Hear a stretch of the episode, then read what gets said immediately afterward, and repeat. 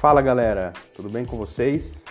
Eu sou o Júlio Pinhel e com o apoio do Instituto Jatobás e do projeto Comunidades em Rede, estamos iniciando o terceiro episódio da série Esse Podcast é um Lixo.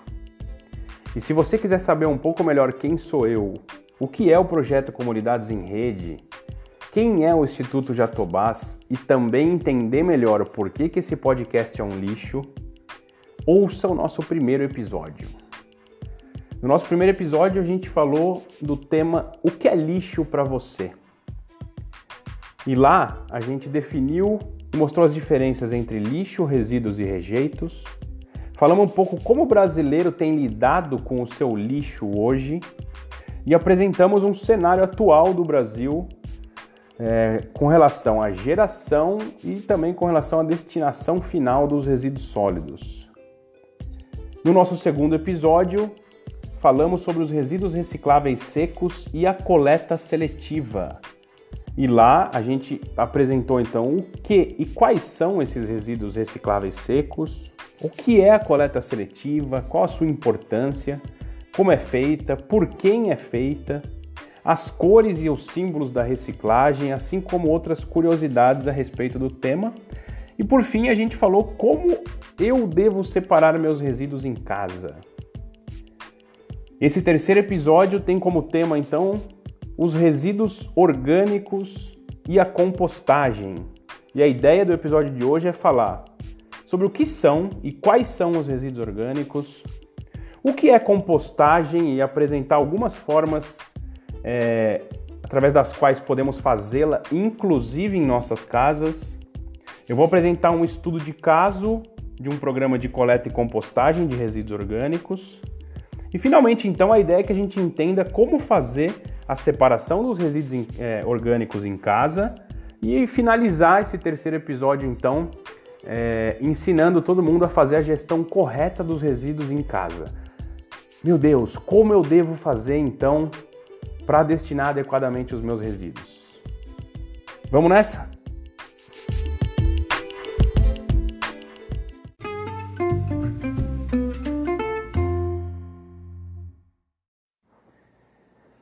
Fazendo um brevíssimo resumo do que a gente viu nos episódios 1 e 2, a gente entendeu que lixo não existe.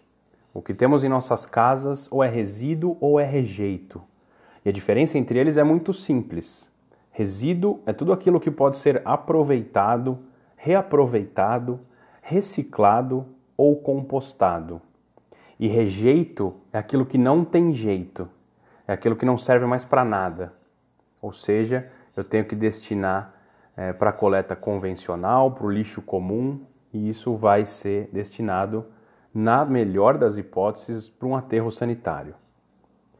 Dissemos também que 80% do que geramos em casa é resíduo, ou seja, pode ser aproveitado, reaproveitado, reciclado ou compostado. Desses 80%, 30% são os resíduos recicláveis secos, que foi o grande tema do nosso segundo episódio. Os resíduos recicláveis secos são os principais tipos de papéis, plásticos, vidros e metais. E os 50% restantes é, uh, são os resíduos orgânicos. Então, a maior parte de todo o resíduo que a gente gera em nossas casas é resíduo orgânico.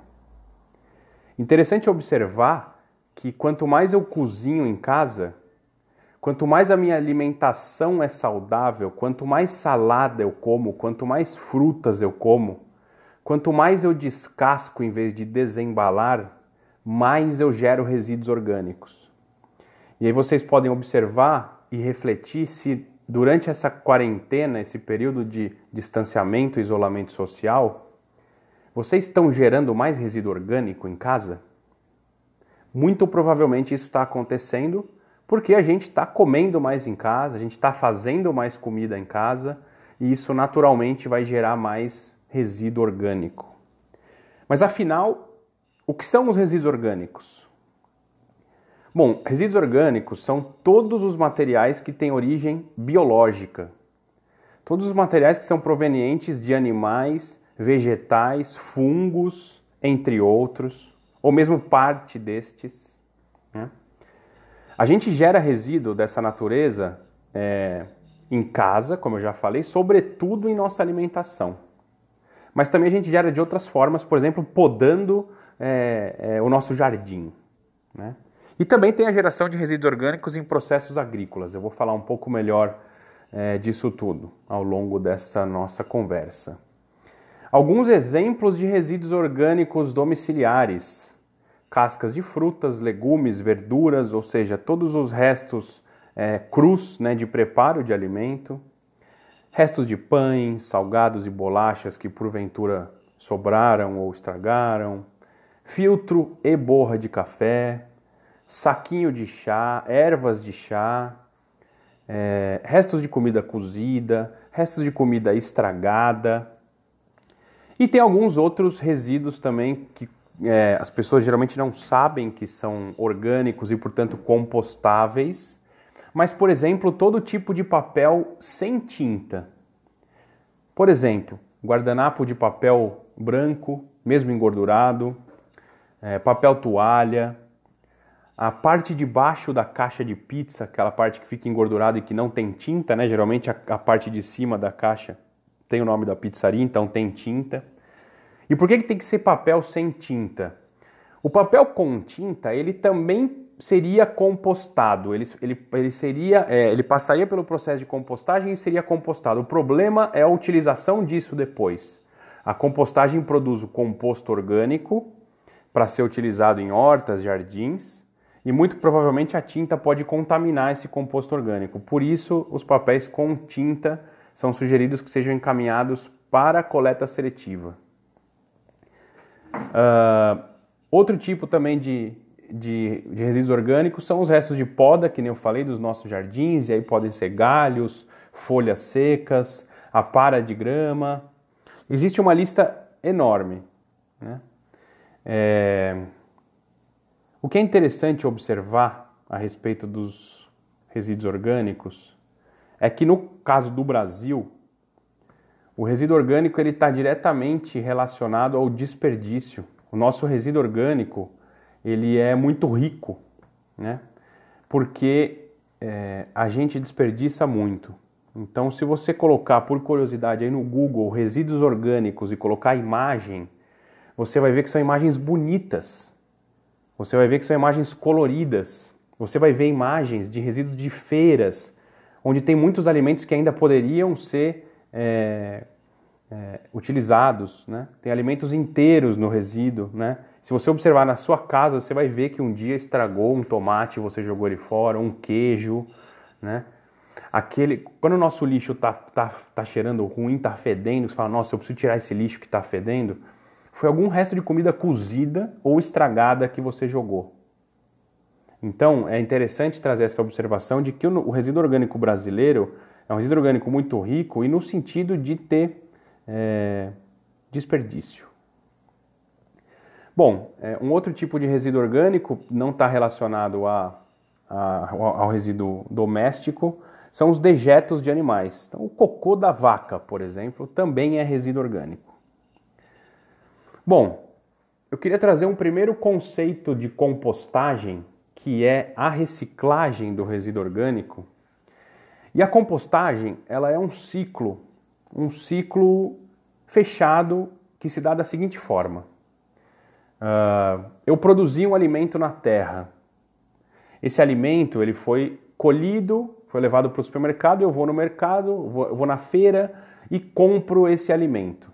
Com esse alimento, eu faço o meu almoço, por exemplo. Quando eu fiz o meu almoço, sobrou um resíduo desse alimento, a casca dele, por exemplo. Eu separo esses resíduos que sobram e eu encaminho para algum processo de compostagem. No processo de compostagem, esse alimento vai virar composto orgânico. E o composto orgânico vai ser devolvido à terra, cuja terra produziu o meu alimento e vai produzir um novo alimento. E aí eu compro o alimento, faço a comida, gero resíduo, encaminho para compostagem, que produz composto orgânico, que vai para a terra, que produz meu alimento, que eu faço o meu almoço, que eu gero resíduo, que vai para compostagem, que transforma em composto orgânico, que vai para a terra. Vocês estão entendendo por que, que eu estou repetindo? Porque é um ciclo. É um ciclo natural.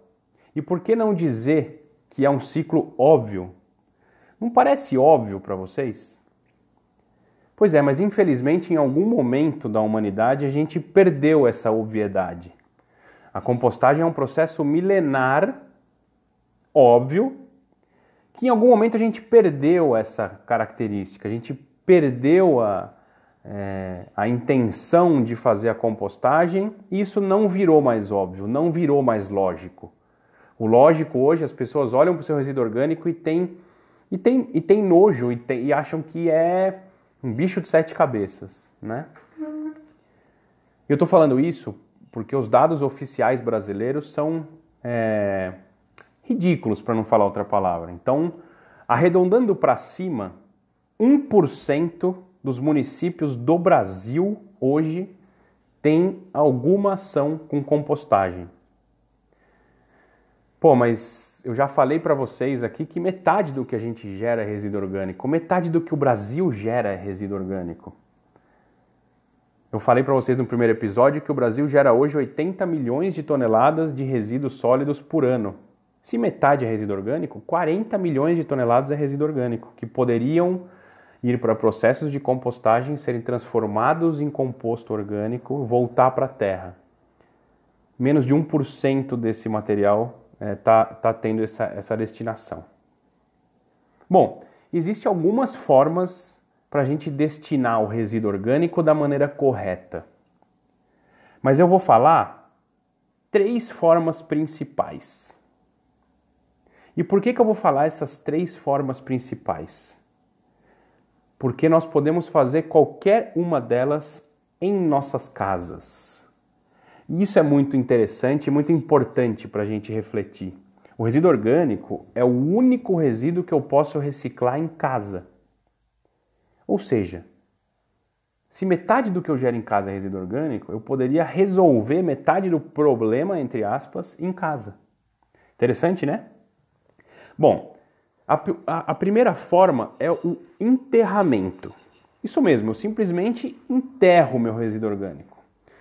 Como que funciona isso? Primeiro, esse é um método sugerido para casas, para domicílios que gerem pouco resíduo orgânico. Não é para grandes quantidades.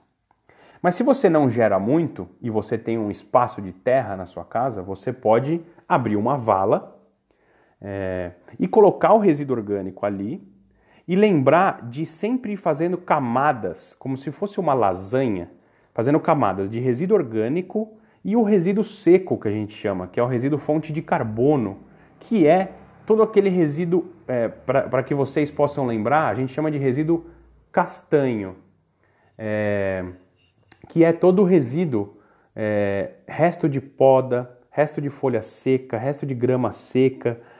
Quando esses materiais secam, eles não ficam com uma cor marrom, amarronzada, castanha, então resíduos castanhos. É, pode ser serragem também, é um ótimo material. Uh, por quê? Porque para um processo de compostagem acontecer, ele precisa ter o resíduo orgânico, que é a fonte do nitrogênio que a gente fala, e, a, e uma fonte de carbono, que são esses resíduos secos é, castanhos. Então você abre uma vala, coloca o resíduo orgânico, uma camada do resíduo orgânico, uma camada de, do resíduo seco. Resíduo orgânico, resíduo seco, resíduo orgânico, resíduo seco. Lembrar sempre de deixar bem tampado não, não pode, eu não, eu, eu não, é, não posso ver resíduo orgânico, não pode estar à amostra. Por quê? Isso pode chamar algum vetor, como rato, como barata, isso pode dar algum cheiro, pode dar mosca, e a gente não quer isso. Se em qualquer processo de compostagem tiver cheiro ou tiver vetor, alguma coisa está errada. Então a sugestão nesses casos de fazer o buraco é sempre deixar bem coberto de matéria seca até chegar no nível do solo e você tampa com terra e abre um novo buraco. Então, o enterramento é um, uma das, das formas. Outra forma são os métodos de compostagem em si, que basicamente é a mesma coisa que o enterramento, só que para cima da terra. Ou seja, imagina o processo que você fez enterrando, fazendo as camadas, você vai fazer da terra para cima. A diferença é que não vai estar tá enterrado, tá? Mas é, também vão se ter camadas. E aí, a compostagem é um processo biológico aeróbico, ou seja, precisa de oxigênio, e controlado que vai tratar e estabilizar esses resíduos orgânicos que vão ser transformados em composto orgânico. Quem faz a compostagem? Quem faz uma, o resíduo orgânico ser transformado em composto? São micro-organismos, principalmente bactérias e fungos, que já existem nos alimentos e que eles vão encontrar na compostagem um ambiente ótimo para eles é, se reproduzirem, se alimentarem daquele material e transformar aquilo em composto. É, antes de falar um pouco melhor de como fazer em casa esse método, né? É, quando a compostagem é feita em escalas maiores, por exemplo, em escala municipal, geralmente ela é feita de duas formas, ou em leiras. Leiras são, é, imagina um, um, formato de trapézio ou triangular comprido. Né? Então essas são as leiras, ou mesmo feita em pilhas que simplesmente vai se empilhando os materiais, e eu já vou explicar como isso acontece, porque em casa é um método interessante de fazer, são essas pilhas, né? É, e aí, se você tem, é, para fazer esse tipo de compostagem em casa, assim como o enterramento, você também precisa de um espaço disponível para isso. O espaço pode ser um espaço de terra ou de concreto, no caso do, desses métodos de compostagem, já que a gente não vai enterrar, a gente vai fazer para cima da terra. Né? Assim como foi no enterramento, a ideia é se fazer camadas, uma camada de resíduo orgânico, uma camada de matéria seca, uma camada de resíduo orgânico, uma camada de matéria seca, até a pilha ficar numa altura viável para que você trabalhe com ela, e trabalhar com ela significa que você vai revirá-la a cada 15 ou 20 dias, remexê-la, misturá-la. E aí, quando você fizer isso, você de novo cobre com matéria seca. O tamanho tem que ser um tamanho viável para você fazer isso. Então, o tamanho, por exemplo, do seu joelho, tamanho do meio da sua coxa, alguma coisa por aí, tá? É, é interessante quando se faz esse tipo de método de compostagem ter um, é, um, deli, um, delimi, um delimitador desse lugar que você está fazendo, ou seja, fazer um cercamento para esse resíduo. Né? É, esse cercamento pode ser é, é te, tela de galinheiro, por exemplo, pode ser pallets, pode ser de concreto, de, de, tijolo, se você quiser ir além, pode ser algum tipo de madeira, mas de alguma forma que você delimite aquele espaço, para que você entenda que aquele espaço é a sua pilha. E você faz essa, essa pilha de compostagem, você revira, então remexe. No enterramento não precisa remexer, tá? Essa é a grande diferença desse, desse método. Você a cada 20 dias mais ou menos vai lá e revira, mistura. Lembra de cobrir de novo com matéria seca para que nenhum resíduo que ainda exista lá fique exposto. Né? E mais ou menos dentro de 90, 100 dias, aquele material todo já está transformado em composto e você pode usar ele é, em vasos e aí na sua casa, tá? É... E aí a gente tem um terceiro método de compostagem. É... E aí, gente, a ideia é que de repente é, você possa se interessar por algum desses métodos, e aí a gente tem materiais é, a rodo na internet a respeito disso, de como fazer em casa, formas de compostagem doméstica. Então, se por acaso é, é, não ficou algo não ficar muito claro, e eu, eu digo que o nosso objetivo aqui é instigar é, em vocês a ideia de que podemos fazer isso em casa e resolver isso em casa, né? E aí que vocês possam procurar ou mesmo entrar em contato com a gente é, para que a gente possa tirar alguma dúvida a mais. Então, existe um terceiro método de é, se reciclar os resíduos orgânicos em casa, que é a vermicompostagem. A vermicompostagem significa a compostagem feita por minhocas, tá?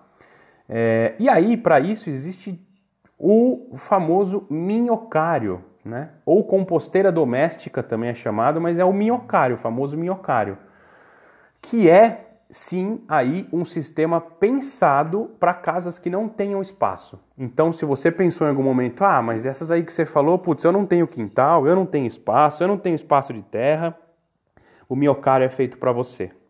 Ah, mas puxa, eu moro num apartamento pequenininho, quarto e sala. O miocário ele foi concebido inicialmente para apartamentos.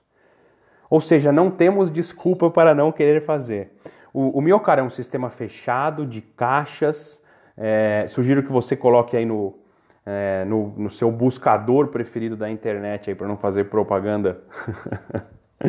Miocário, você vai ver várias imagens, vários tipos de miocário, mas basicamente a ideia do miocário é um sistema fechado com minhocas, em que a minhoca não vai fugir, vai invadir o seu quarto, é, não vai ter nenhum tipo de cheiro e as minhocas fazem todo o trabalho é, de compostagem, ela se alimenta rapidamente desse resíduo, ela se reproduz rapidamente, ela se autorregula dentro desse ambiente do miocário e dali do miocárdio você vai ter pelo menos três subprodutos, ou três produtos, né? Subprodutos é, parece que é, que é ruim, né? Três produtos. Você vai ter o humus, você vai ter o humus que é, é, é o composto produzido pelas minhocas, ele chama humus, né? É, você vai ter o biofertilizante líquido, que você também pode usar como um adubo nas suas plantas, borrifando nas suas plantas, e aí a sugestão para esse biofertilizante é a diluição de 10 partes de água para 1 de biofertilizante, ou seja, algo que rende muito. E você também tem um produto que é a minhoca, que você pode dar para o seu vizinho que gosta de pescar. Você pode dar para o seu outro vizinho, para o seu familiar que também quer fazer um sistema de minhocário. Tá? Bom, é... estão aí três formas de se fazer a compostagem em casa para que você entenda que é possível fazer a compostagem em casa. Puxa, Júlio, eu não quero fazer a compostagem em casa. Eu tenho preguiça, eu não tenho tempo, é, eu não estou afim de fazer. E aí é interessante você observar se na sua cidade, se no seu bairro, existe alguma iniciativa de compostagem, seja do poder público que faça coleta em seletivo desse material, seja de alguma cooperativa ou de alguma, de alguma associação que trabalhe com isso, seja de algum projeto comunitário que tem alguma forma de destinação. Será que no seu bairro tem uma horta comunitária e lá se tem alguma forma de compostagem que você possa levar o seu resíduo orgânico até lá? Então você precisa procurar. E aí eu gostaria de trazer é, um estudo de caso de um programa de coleta e compostagem de resíduos orgânicos, e eu diria que este é o momento jabá da nossa, do nosso podcast, porque eu vou falar do Ciclo Limpo, que é uma iniciativa que eu fui um dos fundadores em 2016, na cidade de Botucatu, onde eu resido, que é interior de São Paulo, centro-oeste paulista. E é, a gente entendeu que o resíduo orgânico, então, ele não é lixo, ele é um recurso. Né? Para a gente, ele é um recurso. E aí, o que, que a gente está fazendo de errado, então? Ou seja, qual que é o problema? É... E como a gente pode mudar esse cenário? Essas perguntas foram motivadoras né, para a gente, então, é... conceber o ciclo limpo, que a gente partiu, então, da seguinte questão. É Pô, se metade dos resíduos orgânicos que a gente, é, se metade dos resíduos que a gente gera são resíduos orgânicos, se eles podem ser compostados e virar composto num ciclo óbvio, por que, que a gente não está fazendo isso? Né? Isso começou a nos incomodar muito. Essa a destinação inadequada desses resíduos, ou seja, aterrando em aterros sanitários, é, começou a incomodar muito a gente. E aí essa destinação para aterro, ela tem altos custos, desde a coleta até o aterramento, isso custa muito dinheiro para as prefeituras, é, tem custos com limpeza urbana. Mandar esse resíduo para aterro diminui a sua vida útil. Lá no aterro, esses resíduos emitem muitos gases do efeito estufa, principalmente o metano, que é altamente poluente, além da possibilidade de contaminar o solo e o lençol freático pelo vazamento do churume. Né? Bom, com tudo isso, a gente falou: puxa vida, será que a gente consegue oferecer um serviço de coleta seletiva desses resíduos orgânicos e destinar adequadamente através da compostagem? Então, pensando em tudo isso, é, a gente fundou o Ciclo Limpo em 2016 e aqui, especificamente em Botucatu, é interessante porque, é, pelos dados oficiais do município, uh, através do Plano de Gerenciamento Integrado de Resíduos Sólidos, aqui a gente gera mais resíduo orgânico, a gente gera mais de 60%, para ser mais preciso, 62,9% do que o município gera é resíduo orgânico. Isso muito provavelmente pela vocação agrícola que o nosso município tem. É, aqui tem muita produção é, de, de, de, alimentos orgânicos, alimentos biodinâmicos, tem muitas propriedades rurais e provavelmente isso traga essa característica. Então a gente falou, pô, na nossa cidade então a geração é muito maior. Se a gente sabe que existe uma solução relativamente simples, relativamente de baixo custo e com alto potencial de resolução desse problema, entre aspas, que é a compostagem, por que não fazer? E aí, né, quero trazer mais um, uma contextualização do porquê que a gente fundou o Ciclo Limpo, e não é só porquê que a gente fundou o Ciclo Limpo, é porquê que é importante fazer a destinação do resíduo orgânico para compostagem, que é a Política Nacional de Resíduos Sólidos, que é a grande lei que existe no Brasil desde 2010, é, que uh, orienta e dá todas as diretrizes de como se fazer a gestão dos resíduos no país. Essa lei, agora em 2020, está completando 10 anos. E no seu artigo 36, no inciso 5, diz que a compostagem da fração orgânica é obrigação dos municípios. Essa lei diz também que não deve mais ir para aterro sanitário nenhum tipo de resíduo que seja passível de reaproveitamento ou de reciclagem. Os resíduos orgânicos são passíveis de reciclagem através da compostagem, ou seja, não devem mais ir para aterro sanitário. E a lei também traz é, a orientação de metas para reduzir essa parcela orgânica que é, que está sendo enviada para aterros. Bom, contando um pouco do nosso estudo de caso e de como funciona o ciclo limpo. É, o ciclo limpo é um, é um programa de adesão voluntária em que as pessoas interessadas fazem a sua adesão é, através de uma mensalidade para ter o seu resíduo orgânico coletado e compostado. A gente trabalha tanto na coleta de domicílios como de estabelecimentos comerciais ou grandes geradores, que são restaurantes, lanchonetes, padarias, escolas, condomínios e etc. Bom, quem faz a adesão ao ciclo limpo recebe um balde de, 50, de, de 18 litros para condicionar os seus resíduos orgânicos. A gente deixa um saco de lixo diferenciado também para a pessoa colocar dentro do balde, colocar todos os seus resíduos orgânicos. A gente faz a coleta semanalmente. Uh, na coleta, no ato da coleta, a gente pesa esses resíduos, porque para a gente é importante essa informação no processo de compostagem, mas a gente entendeu que era legal devolver essa informação para as pessoas através de um relatório de impactos positivos que cada domicílio, cada grande gerador recebe mensalmente, é, individualmente, com os seus impactos positivos. E a ideia é que as pessoas possam se engajar e olhar aquilo e falar: puxa vida, uma pequena atitude que eu estou tendo em casa, olha o tamanho do impacto positivo que eu posso gerar. Né? No ato da coleta, a gente deixa um novo saco de lixo diferenciado para que a gente tenha controle sobre esse saco de lixo. A gente primeiro saiba que é, é o, o, saco dos resíduos orgânicos e depois a gente consiga é, destinar adequadamente esses sacos também. Uh, todo mês também a gente dá outro feedback para as pessoas que, que a gente chama de brinde, ou seja, a pessoa recebe de volta ou um quilo do, do composto orgânico que está sendo produzido na compostagem com o seu resíduo, ou ela recebe uma muda de hortaliça ou tempero e a gente tem, é, cada mês a gente tem algumas variedades diferentes e a pessoa então pode escolher se ela quer receber o composto orgânico ou a muda. A ideia é que é, a, as pessoas saibam o que está sendo feito com o seu resíduo hoje.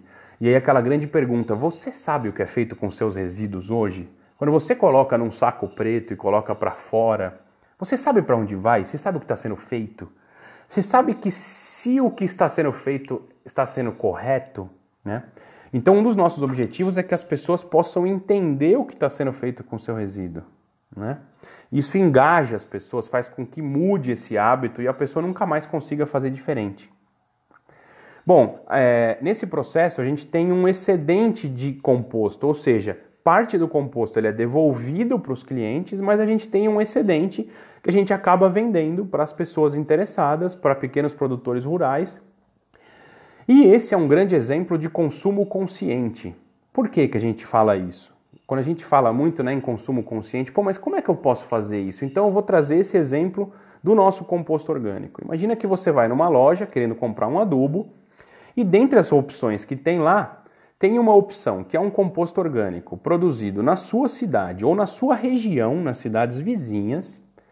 É um composto produzido através da reciclagem daquilo que era resíduo para as pessoas, né? da reciclagem dos resíduos orgânicos, por uma pequena empresa local, né? que está gerando alguns empregos, que está sustentando algumas famílias.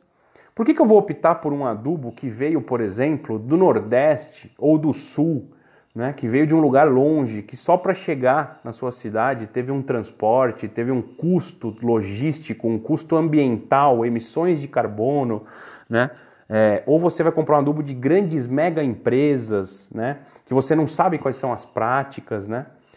Então, quando você opta por um composto desse tipo, você está praticando o consumo consciente. E aí, como eu falei, esse é um exemplo de um estudo de caso é, que a gente tem aqui em Botucatu, mas vale a pena você procurar aí no seu bairro, na sua região, se tem alguma iniciativa. É, e se não tiver, você refletir junto com a sua família se vale a pena você fazer a compostagem em casa. Bom, como eu falei um pouco da política nacional de resíduos sólidos, é, eu quero trazer novamente três informações que são muito importantes na política nacional. Tem vários pontos importantes, mas eu queria destacar três aqui, que é, bom, só deve ir para aterro sanitário aquilo que é rejeito, ou seja, aquilo que não tem jeito. Que nem eu falei, tudo aquilo que é passível de aproveitamento, reaproveitamento, reciclagem, compostagem, não deve ser aterrado, não deve ir para aterro. Tem outros caminhos muito mais inteligentes, ambiental e economicamente. Né? É, um segundo ponto é, já falei isso no primeiro episódio, acho importante trazer de volta. Existe uma prioridade de ações quando eu penso no manejo dos resíduos sólidos. Existe uma prioridade que é, primeiro, a não geração. Eu não gero resíduo. O melhor de tudo é não gerar. Pô, mas eu não consigo não gerar. Alguma coisa eu posso até conseguir, mas eu não consigo. Tudo que eu faço, eu vou no mercado, eu gero resíduo, eu faço comida, eu gero resíduo. Legal, então se você gerou, a segunda etapa é a redução. É possível reutilizar, né? É, é a redução, desculpa. É, é possível reduzir a quantidade que você gera? Ah, é possível, legal. Não, não é possível. Eu não consegui não gerar, não consegui reduzir, eu gerei aquele resíduo. Então, próxima etapa é a reutilização. É, é possível reutilizar aquele resíduo para alguma coisa? Próximo passo, se não conseguiu a reutilização é a reciclagem, ou seja, eu encaminho então para programas de coleta seletiva ou de resíduos recicláveis secos ou de resíduos orgânicos. Eu destino, eu tenho a, a responsabilidade de destinar corretamente. Eu não quero colocar tudo no saco preto e colocar para fora. Isso já, já não faz mais parte, né? É, e aí, só então aí a gente vai pensar no tratamento e na destinação final adequada de, do, de outros tipos de rejeitos. E um terceiro ponto da lei que eu queria trazer, que é um ponto bastante interessante, que é um, um, um termo, é, que é o termo responsabilidade compartilhada.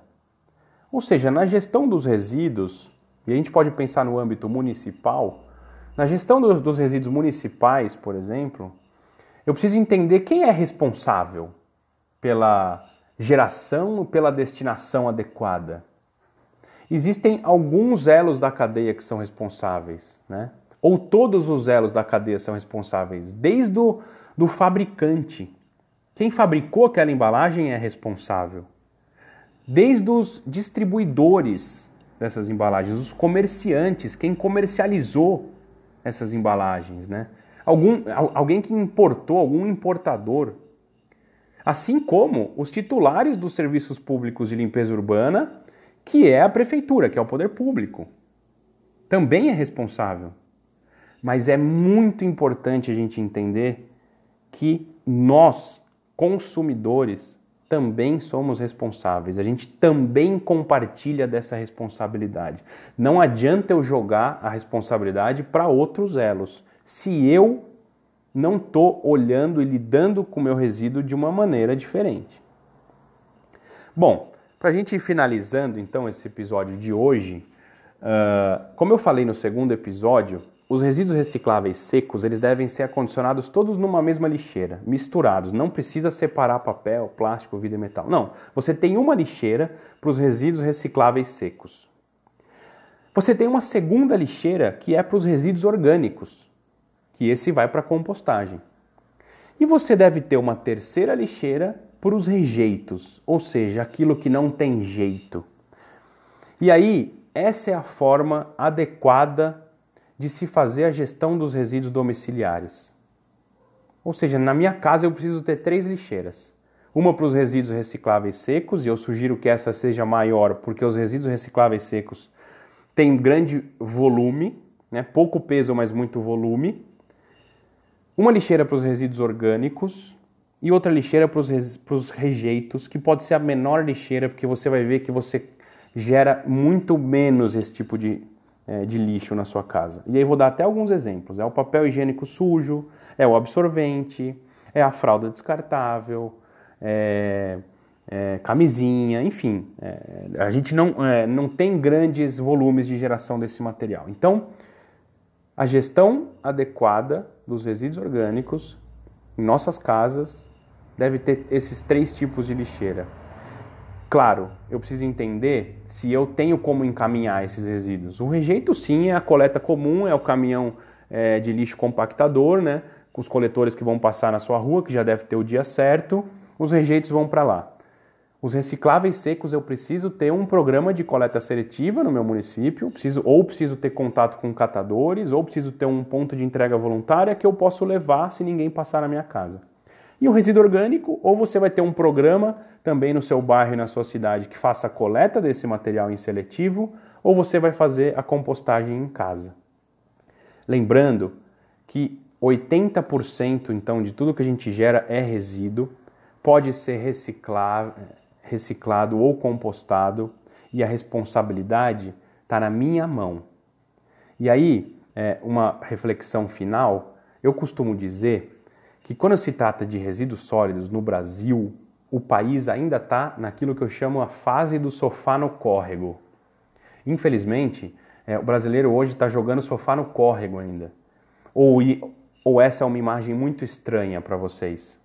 Vocês já viram um sofá no córrego? E aí não precisa ser um sofá, pode ser uma cadeira, pode ser um armário, pode ser um colchão, pode ser um pedaço, um papel de bala. E não precisa ser no córrego. Pode ser na sua rua, na sua esquina.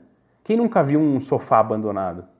Quem nunca viu um colchão jogado? Então, infelizmente, isso ainda está muito intrínseco, né? É, mas a gente precisa rapidamente, urgentemente mudar esse cenário. E esse cenário, ele só vai mudar se a gente se responsabilizar, se eu me responsabilizar, se você se responsabilizar, se os nossos vizinhos se responsabilizarem. Então é urgente essa nossa mudança, é, a forma como a gente lida com os nossos resíduos está nas nossas mãos é, e o nosso impacto positivo ele pode ser muito grande.